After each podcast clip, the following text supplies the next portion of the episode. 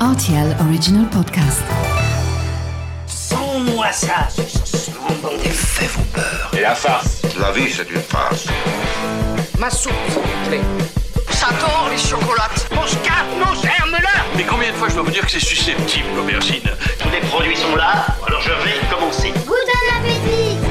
Salut, c'est Mathieu Lopez, bienvenue dans ma cuisine. Ce vieux légume que l'on a ressorti du grenier il y a maintenant une dizaine d'années est originaire des États-Unis et du Canada. Et nous allons le sublimer ensemble de manière originale et relevée. Voici la recette du gratin de topinambour aux noisettes.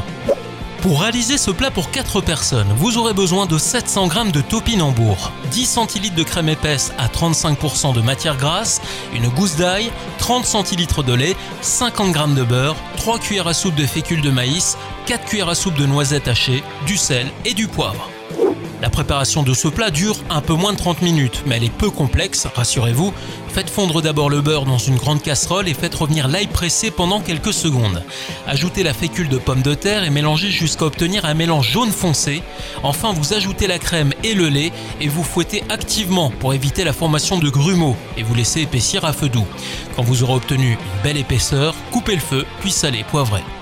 Épluchez les topinambours, coupez-les en tranches d'un demi-centimètre d'épaisseur, lancez la préchauffe du four à 200 degrés et beurrez le fond d'un grand moule. Sur le fond de ce moule, vous déposez maintenant un peu de béchamel, quelques tranches de topinambour et vous montez 3 à 4 étages par alternance.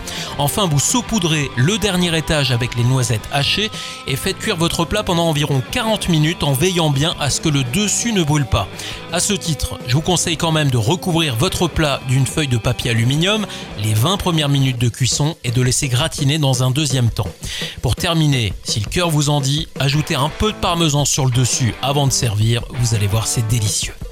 Voilà, j'étais ravi de vous recevoir dans ma cuisine pour ce gratin de topinambour aux noisettes et maintenant, c'est à vous de jouer les chefs en cuisine.